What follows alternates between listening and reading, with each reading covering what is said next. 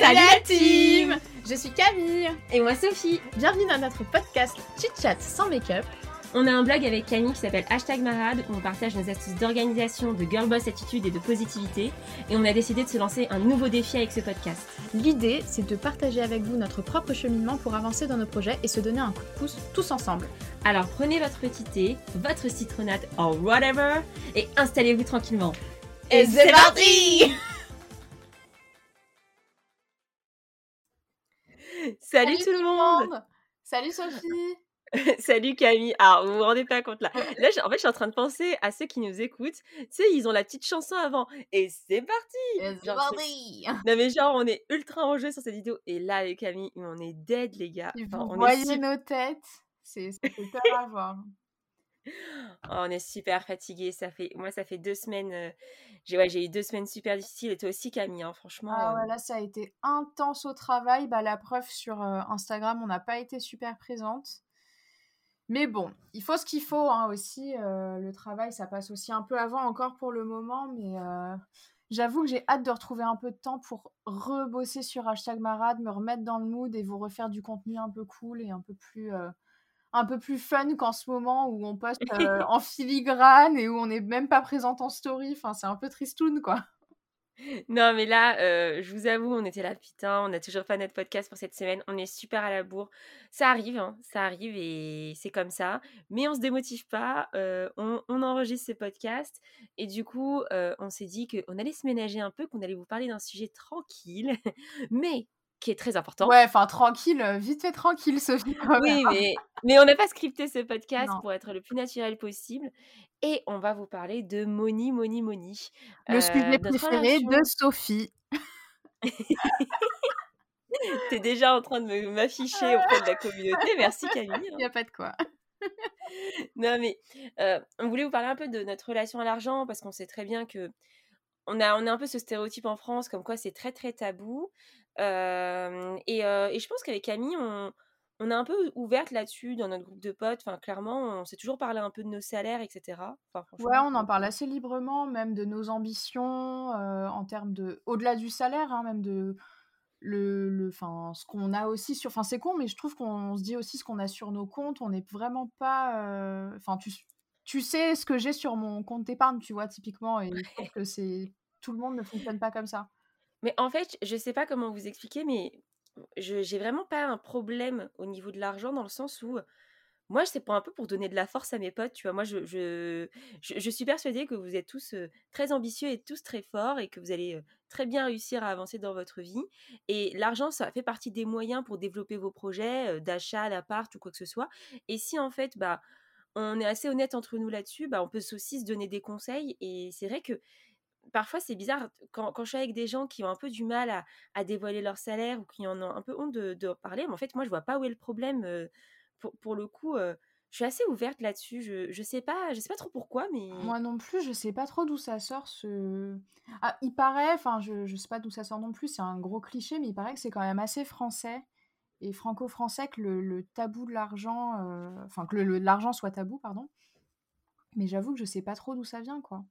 Parce que justement, effectivement, comme tu dis, quand, quand tu sais ce que les autres ont et ce qu'ils gagnent, etc., bah, tu es d'autant plus à même de donner des conseils euh, adaptés à la personne et tu vas pas dans tous les sens à, euh, miroi- enfin, à, à avancer des hypothèses, euh, tu vois, sans, sans savoir voilà, en fait- vraiment... euh, Non, mais je, je vous donne un exemple. Bah, en fait, avec Camille, pour vous positionner un peu le décor, hein, ce qui se passe, c'est qu'on a fait des études ensemble en licence. Moi, j'ai deux ans d'écart avec elle parce que j'ai fait médecine avant de commencer ma licence. C'était une autre vie. Et, euh, et du coup, je pense que quand je suis arrivée à mon master, j'avais vraiment envie de, de travailler. Enfin, j'avais voilà, j'avais ces deux années de plus et j'en avais marre de pas gagner ma vie. Donc, euh, j'ai fait une alternance qui, a, qui s'est enchaînée ensuite sur un, un boulot. Et du coup, bah, ça fait deux ans, on va dire, que je suis dans la vie active post-études. Et Camille, elle, elle s'est réorientée. On a fait la même licence, elle a fait un master. Et après, s'est réorientée. euh, on a fait des études, enfin, elle a fait des études similaires aux miennes. Et du coup, elle a fait une alternance. Et maintenant, là, c'est son année où elle commence sa vie active. Du coup, on va dire, on a ces deux années d'écart sur le marché de l'emploi qui font que bah, moi, j'ai eu l'occasion d'acheter mon appartement. Et Camille, bah, c'est une de ses ambitions euh, cette année. Et du coup, bah, forcément, quand tu as des potes qui sont déjà passés par là, bah, tu parles d'argent, tu parles de bah, tu as quoi comme apport, ah, mais tu pourras avoir tel crédit, etc. etc. Et en fait, moi, je trouve que c'est assez sain qu'on en parle assez ouvertement parce que le but derrière, c'est pas que je te dise, ah, mais Camille, t'as trop d'argent, franchement, je suis envieuse de ouf. Ou le contraire, tu vois? En fait, c'est juste que je t'aide avec l'expérience que j'ai eue et je sais pas, pour mes autres potes, c'est pareil. Genre, quand on parle d'argent ou de salaire ou de rémunération, quand ils négocient, bah, en fait, leur dire à combien je suis payée ou à combien j'ai débuté, c'est aussi un moyen pour eux de se jauger et de savoir à peu près bah, ouais, comment est le marché aussi. Donc, il n'y a pas du tout cette, il y a pas une compétition malsaine entre nous, tu vois? Non, c'est ça, parce que le marché du travail, c'est enfin, on le sait tous, c'est un marché qui est difficile. Aujourd'hui, toi et moi, on a fait les mêmes études, donc on se, enfin, je t'ai rejoint sur tes, enfin, sur les, les études, comme tu disais. Mais du coup, c'est vrai que moi, ça m'a beaucoup aidé en termes pour savoir à combien je devais démarrer, tu vois? Parce que quand tu mmh commences à bosser, moi, la première question que je me, que je me pose, enfin, c'est pas moi, c'est tout le monde se pose cette question-là, c'est à combien je vais être payé, quoi? C'est quoi le salaire d'un débutant qui sort d'études? Et il y a plein de questions auxquelles tu dois, que tu dois te poser, genre quel secteur, quel, quel est le job aussi que, que tu fais? C'est quand tu es tout seul face à tout ça, c'est pas évident. Et moi, j'ai trouvé ça super cool justement d'avoir des gens dans ce milieu-là bah, qui ont pu m'aiguiller un petit peu, où je me suis dit, effectivement, toi, Sophie, quand tu as commencé à bosser il y a deux ans, tu étais extrêmement bien payée pour le milieu du marketing et de la communication parce que tu étais dans un secteur, euh, bah, le secteur de la finance. Bah forcément, moi, je me suis pas dit, tiens, je suis dans un tout autre secteur, je vais être payée autant. Mais je me suis pas dit je vais être payé 10 cas de moins ouais. que toi, tu vois. Non, non, c'est clair. Mais j'en parlais justement avec des étudiants hier. J'ai eu la chance. Là, je fais un peu ma, promo, mon, ah auto, mon auto congratulation. Sophie. j'ai donné un cours à l'université bah, dans mon ancien master. C'était vraiment trop, trop cool. Et ça a été un des sujets abordés. En fait, en fait j'en faisais un peu ce que je veux de mon cours. Donc, j'ai fait un condensé d'hashtag marade hein, pour tout vous dire ce cours. non, mais on en a beaucoup parlé. Et c'est vrai que quand je faisais des recherches un petit peu pour appuyer mes propos, bah, quand je cherchais un peu les, styles de boulot qui sortaient de mon master, ça passait du, tu passais du 26K au 36K. Enfin, c'est vraiment vite le grand écart, quoi. Et, et ouais, les étudiants, bah, ils savent plus trop où se positionner. en plus, on nous angoisse beaucoup autour de l'argent, etc. Enfin, aujourd'hui, c'est un peu une forme de réussite de bien gagner sa vie, alors qu'au fond, je pense que ce qui compte, c'est aussi savoir comment le gérer, comment qu'est-ce que tu as envie de faire en fait? Quelles sont tes ambitions à toi? Si tes ambitions à toi, c'est d'avoir, je sais pas, telle maison à la campagne avec où tu as besoin de temps de rémunération pour atteindre cet objectif et c'est pas forcément, tu n'as pas forcément besoin de 3000 euros par mois, tu vois? Mais en fait, je pense qu'il faut arrêter d'être un peu envieux de tout le monde et se concentrer sur soi? Qu'est-ce quelles sont nos ambitions? Quelles sont nos ambitions de vie? Et là, après, bah, tu essaies de trouver des moyens pour, pour les atteindre. Quoi, je suis complètement d'accord avec toi. Déjà, juste pour revenir sur le milieu encore du, travail et du premier salaire, en tout cas, je trouve que à la fac, on nous, dit, on nous, on nous disait beaucoup que... Enfin, on nous dévalorisait beaucoup dans le sens où on nous disait qu'il fallait pas beaucoup espérer, que on est des petits genoux et que en gros tu seras pas payé plus de 30K, tu vois, à ta sortie d'études. Et moi vraiment, quand j'ai fini mon alternance et que je, suis, je devais rentrer sur le marché du travail en période de Covid, je me suis dit, ok, donc moi déjà de base, dans ma tête, je pensais vraiment que je partirais sur bah, plus de 30K. Et les annonces que je voyais vraiment, c'était bah, moins, tu vois, c'était du 27, 28. Et je suis là, genre, putain, j'ai deux Master 2 et, euh, et me voilà à, galérer, quoi, tu vois. Et c'est pas mal de gagner 28K, tu vois, peu importe. Enfin, c'est pas la question, c'est juste que moi, j'ai cravaché pour gagner plus. J'estimais euh, valoir plus aussi, tu vois. Et, et au final, au final j'ai trouvé à plus. Et j'ai pas écouté les professeurs et les, conseils les conseils annexe à la fac qui disait que jamais j'arriverais à gagner plus de 30K. Et justement, moi, j'ai trouvé ça vachement... Je trouve ça vachement bien que tu dises à tes étudiants que si c'est possible de, gagner plus, parce que bah, tu, enfin, si tu as quelqu'un comme ça qui te dit, genre, bah ouais, mon gars, bien sûr que tu peux ah. gagner 35K, 36K, 32 même, bien sûr. Bah, ça te... Quand tu es dans ta recherche d'emploi, tu beaucoup, as beaucoup plus de force, tu vois. En fait, ça C'est marrant ce que tu dis parce que moi aussi, on m'avait sorti un petit peu ce discours quand je, quand je donnais le montant minimum que je voulais. On me disait, mais Sophie, c'est pas possible, tu n'auras jamais ça. Euh, après, moi, c'était ma. En fait, j'avais une limite psychologique. C'est ce que j'ai dit aux, étudiants hier c'est regardez votre base, votre base pour, euh, qui, est acceptable pour vous? C'est-à-dire que moi, ce que j'avais calculé, c'est que je voulais un certain salaire pour pouvoir acheter un certain appartement. Donc en fait, moi, elle s'est calculée un peu comme ça, ma base. C'était mon objectif de vie, c'est ce que je disais tout à l'heure c'était acheter un appartement avec mon conjoint. Et donc, il me fallait un certain niveau de salaire. D'autant plus que on n'est pas du tout dans le même secteur d'activité, et que lui, dans son secteur d'activité, il est bien payé, mais c'est pas du tout au même niveau qu'un salaire que moi je pouvais obtenir. Donc, en gros, les espoirs étaient un peu sur mes épaules. donc, voilà, pour, pour avoir un meilleur crédit. Et donc, du coup, bah, voilà, je m'étais donné cette base. Et, c'est vrai qu'elle était élevée. Et donc, tout le monde me disait, mais Sophie, tu rêves, il faut avoir fait une école de commerce pour, pour avoir ça. Enfin, vraiment, j'étais pas, on me donnait pas un mot positif là-dessus. Et moi, je n'ai pas lâché, tu vois. Et au final, enfin, je crois que c'était mon deuxième entretien où j'ai eu un, un bon salaire, comme dit Camille.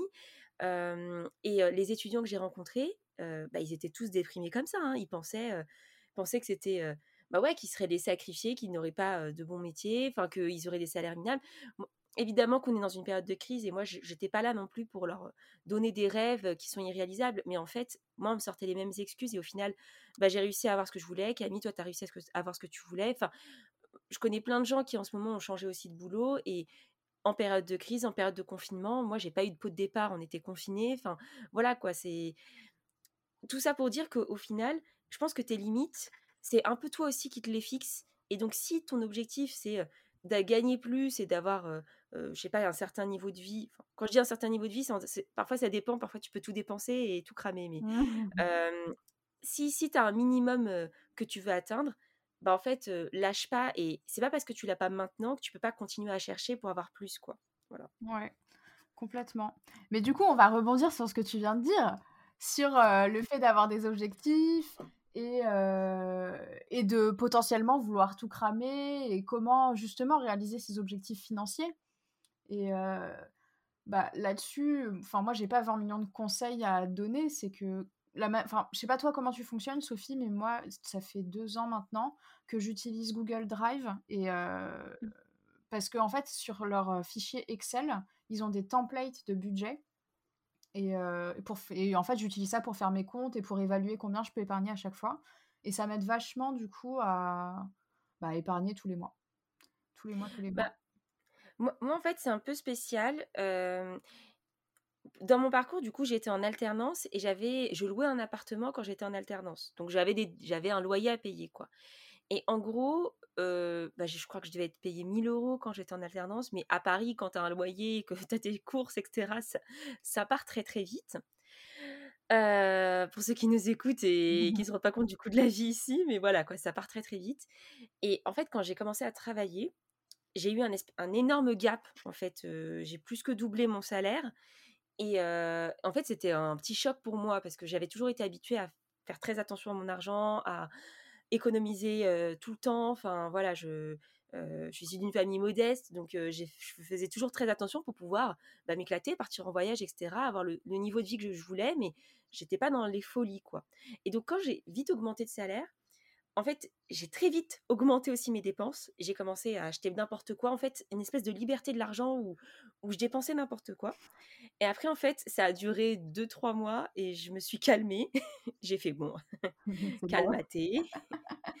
calmaté. Et en fait, j'ai refait l'inverse. J'ai recommencé à faire très attention. Ce qui a fait que j'ai pu me libérer une énorme épargne par mois. Parce qu'au final, euh, bah, je, je vivais toujours dans le même appart et j'avais toujours les mêmes dépenses de bouffe, etc. Donc, tout, ce que je dépensais en plus, c'était vraiment du superflu. C'était des vêtements chers, des trucs un peu qui servent à rien, quoi. Donc, quand j'ai arrêté de faire ça, j'ai commencé à me relibérer de l'épargne. Et là, je me suis dit, bah, fais pas n'importe quoi avec ton argent. Maintenant, tu, tu vas investir et tu vas acheter un appart, tu mets de côté. Donc, en fait, ce que je faisais, c'est que tous les mois, je recevais mon salaire. Je crois que je mettais les trois quarts sur mon livret A. Voilà, je me laissais sur mon compte 300 euros à chaque fois, tous les mois. après avoir payé mon loyer, etc. En gros, je payais mon loyer, je laissais 300 euros, je mettais tout dans mon livret A, je regardais, on va dire, tous les deux jours mes comptes. Et quand je voyais que je rebaissais trop en dessous de 200 euros ou quoi que ce soit, je remettais un peu d'argent dans mon livret A. Et en fait, à chaque fois, je retirais, j'enlevais 50, 50, 50. Mais comme je regardais mes comptes tout le temps, du coup, au final, en fait, c'est comme si il me restait jamais beaucoup d'argent sur mon compte et du coup, je faisais attention à ce que je dépensais. Et, et ça m'a permis d'économiser très rapidement en un an pour pouvoir acheter. Ouais, moi, c'est exactement comme ça que je fonctionne aussi. En fait, je me laisse ouais, 300 balles sur mon compte courant. Et dès que je vois que je suis en dessous de. Dès que, dès que je vois que j'approvisionne. J'approvisionne? Non. Que j'approche. je sais pas Rien à voir. je sais pas du tout d'où je l'ai sorti. Pardon. Euh, dès que je vois que j'approche genre les 60 euros, 70 euros, là je commence à être vraiment beaucoup plus attentive à comment euh, les, dépenses euh, sortent parce que j'ai j'ai pas envie d'être à découvert. Et dès que je vois que je suis genre à 9 balles, 10 balles, 15 balles, là je me fais un virement de 100 euros de mon livret d'épargne. Et ça me laisse un peu de temps pour bah, soit réavoir mon salaire, soit soit rien du tout, soit rien avoir mon salaire, c'est les seules rentrées d'argent que j'ai. Mais bref, tu vois, et du coup, je trouve que c'est vrai que l'avantage de cette technique, c'est que tu épargnes énormément d'un coup. Et si tu n'as pas dépensé autant que. Enfin, plus que ce qui te reste, bah, tu auras bien fait d'avoir épargné autant parce que si tu avais eu peur de d'épargner cette somme et que tu t'étais dit non, je vais me laisser plus sur mon compte courant, mais c'est de l'argent qui dort en fait. Et c'est pas de l'argent que. C'est de l'argent que ça se trouve, tu n'aurais jamais utilisé et que tu aurais pas bah, épargné. Quoi. après, tu vois, en fait, un, livret A, euh, ça rapporte pas beaucoup. Au final, tu, tu, moi, je le mettais sur mon livret A pour avoir l'impression de le mettre sur un autre compte euh, que je ne touche pas, que je vois moins, avec, la, avec, lequel ma carte bleue n'est pas reliée. Et, euh, et je sais pas, je pense que par exemple, si je laissais mon salaire tous les mois sur mon compte, dès qu'il arrivait et que je, je le virais pas tout de suite dans mon livret A, bah en fait, j'aurais l'impression d'avoir plein d'argent. Et du coup, je ferai moins attention, je serai mmh. moins attentive. Après, je vous dis pas qu'il faut être une obsédée de l'argent comme moi et faire attention tout le temps, mais je sais pas, j'ai vite compris, et vous me direz si vous êtes d'accord avec moi sur Instagram, mais que bah, si je voulais atteindre mes objectifs financiers d'achat, etc., d'investissement, il bah, fallait que j'y mette du mien, en fait, et il fallait que je fasse attention, et il n'y a personne pour me donner cet argent, quoi. Enfin, Je peux compter que sur moi-même, sur mon couple, enfin, on est à deux maintenant, mais, mais voilà, enfin, je peux pas avoir le soutien de mes parents là-dessus, etc. Donc, si je veux fonder, on va dire, ma dynastie monétaire, tu vois, mon business plan de ma vie monétaire, et ben en fait je peux compter que sur moi-même et je suis obligée de faire des efforts au quotidien. Et là maintenant euh, alors je fais toujours la technique du livret A au début mais je suis passée à une étape supérieure où je suis en train d'identifier les postes de dépenses les plus élevés dans mon quotidien et aussi les mini mini dépenses en fait qui passent tous les mois en fait, qui me servent à rien. Typiquement, des, petits trucs bancaires, des assurances que, que j'ai souscrit il y a 10 ah. ans, qui coûtent 3 euros par mois de temps en temps. Mais en fait, moi, ça fait 10 ans que je les paye. Et c'est des petits trucs comme ça que bah, je suis en train d'envoyer des mails partout, de faire des résiliations partout pour des trucs comme ça. Et là, le poste que j'ai identifié, c'est l'alimentation. Mmh. autant pendant le premier confinement, genre, je m'étais rendu compte que j'avais fait des économies de ouf parce que j'allais plus du tout au resto. Mais là, je me suis un peu relâchée, genre, j'allais commander des Uber Eats et tout. Et en fait, ça, ça chiffre super vite. Mais ça, coûte trop cher. Déjà, moi, j'avais. Enfin, ils augmentent vachement les prix par rapport à quand tu commandes sur le site du restaurant en direct. Genre, j'ai un, très bon burger à côté de chez moi à Colombes. Excellent, ça s'appelle Beer pour ceux qui veulent savoir. Je leur, enfin voilà, bref, trop bon. Petite pub. Petite pub, j'espère qu'ils m'écouteront, mais j'adore. Et en gros, on commande chez eux en click and collect. Je vais chercher le truc et genre une semaine ou deux semaines après, je commande sur Uber Eats parce que bah confinement 18 heures, tu vois. Je crois que j'avais 12 ou 13 balles de plus sur les menus. C'est pas la livraison en plus ou quoi que ce soit. Mmh. C'est sur les menus en tout pour 4 personnes, tu vois. J'étais là, genre, mais ah ouais. ah ouais. vous faites pas chier, les gars. Ça coûte non, mais en cher. Ça coûte super cher. Enfin, vraiment, et même, enfin, les courses, moi j'habite dans Paris. Euh, le truc le plus près de chez moi, c'est un monoprix. Euh, clairement, ça fait, ça fait très très mal. Du coup, bah maintenant, euh, j'ai pris la décision avec mon conjoint. On a la chance d'avoir un Lidl qui n'est pas si loin, qui est peut-être à. Voilà, le, Monoprix est à 5 minutes, le Lidl est à 10 minutes, quoi. Enfin, voilà, on n'est pas. Fait faire du sport en plus. Voilà, tu vois? Mais, heu, mais en vrai, ça me fait économiser de ouf d'aller chez Lidl. En plus, c'est des produits de qualité et cetera. Mais du coup, maintenant, moi, je le fais pas sur un Excel. Enfin, si, j'ai un Excel, mais plus pour de l'investissement. Mais, en gros, cette cette dépense-là, je me suis dit, en mois de janvier, je vais suivre tous tous les jours ce que je dépense en nourriture. Et, et du coup, en fait, je me suis rendu compte qu'en faisant attention, j'étais à 300 € par personne en faisant attention. Donc là, tu te dis à deux, on est à 600 balles de bouffe. Euh, c'est quand même assez élevé. Et, euh, et je pense qu'il y a encore des. Ouais, on peut encore faire des économies là-dessus, mais parce que ce qui nous a fait monter la facture, c'est qu'une fois par semaine, on commande quand même Uber Eats. Donc avant, on le faisait peut-être deux fois par semaine. Vous voyez ce que je veux dire? Donc euh, c'est aussi comme ça que tu te rends compte, en faisant ton suivi sur un mois de tes dépenses, qu'en fait, putain, il y a une grosse partie qui part dans de la bouffe, alors qu'il suffirait que je cuisine plus à la maison ou que voilà, je fasse un petit peu plus attention et, et, voilà, quoi, ce serait peut-être. Euh, je pourrais mettre cet argent et l'investir ailleurs. Quoi. Ouais, c'est clair. Et puis, au-delà, je pense que ce qui, est, ce qui revient encore moins cher, c'est d'aller carrément faire ton marché, tu vois. Bah, ça dépend. Euh, moi, j'ai pas vraiment de marché à proximité. Euh. Le seul marché que j'ai, c'est un peu un marché de luxe super cher. Ouais, bah non. Mais, non, mais en vrai, si, si, je vous donne cet exemple, c'est plus pour, pour vous dire, voilà, quand vous voulez faire un peu d'économie, regardez vraiment vos comptes bancaires. Enfin, je pense que si vous regardez pas vos comptes bancaires...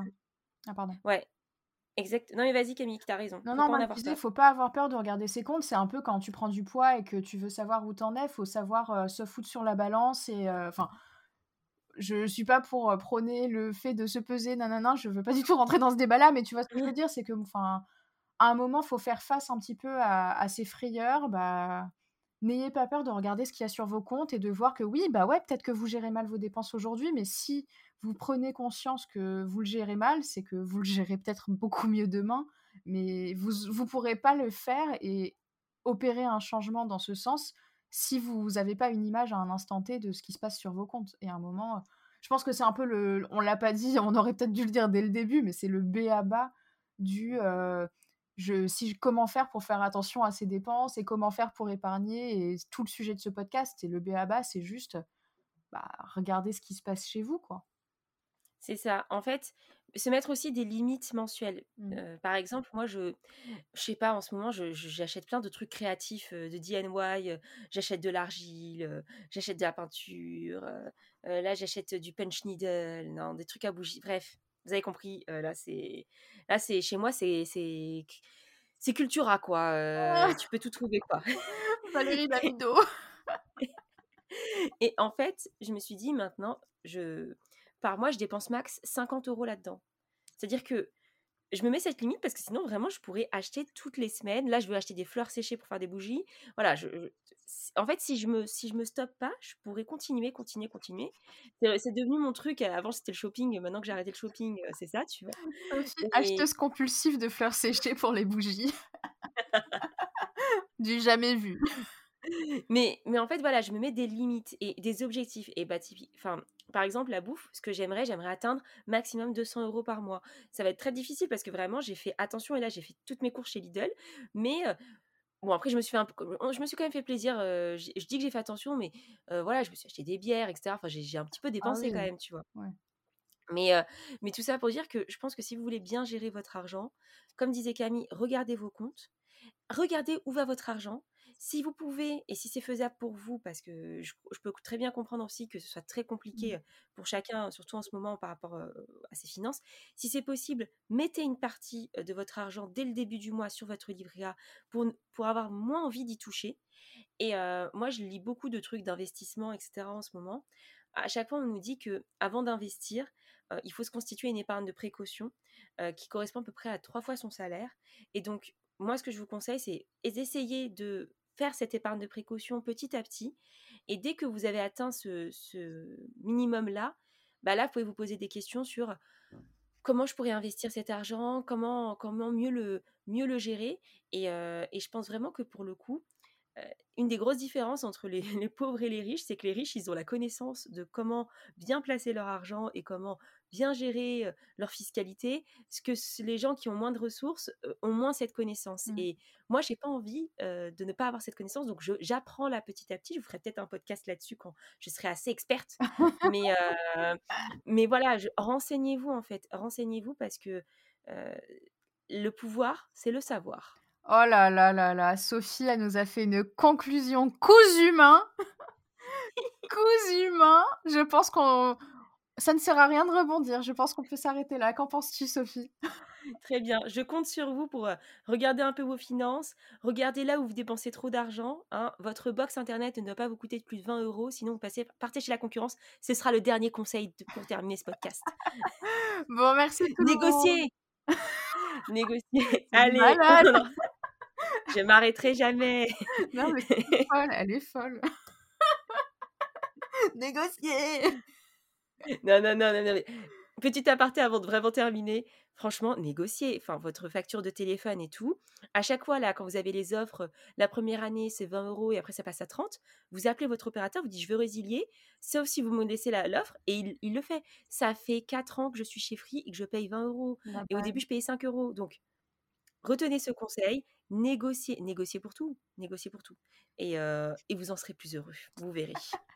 bon, sur ces belles paroles, je sens que Sophie, ça l'a déchaîné là, donc euh, j'espère que j'espère que ça vous aura plu. Et puis, euh, je vous souhaite une bonne soirée. Non, bah non, un bon dimanche, bon dimanche matin. Bonne soirée. Mais oui, parce qu'on on, enregistre le jeudi soir, mais le podcast, les gens, ils l'écoutent le dimanche matin. Donc, passez un excellent dimanche, tout le monde. Salut Salut.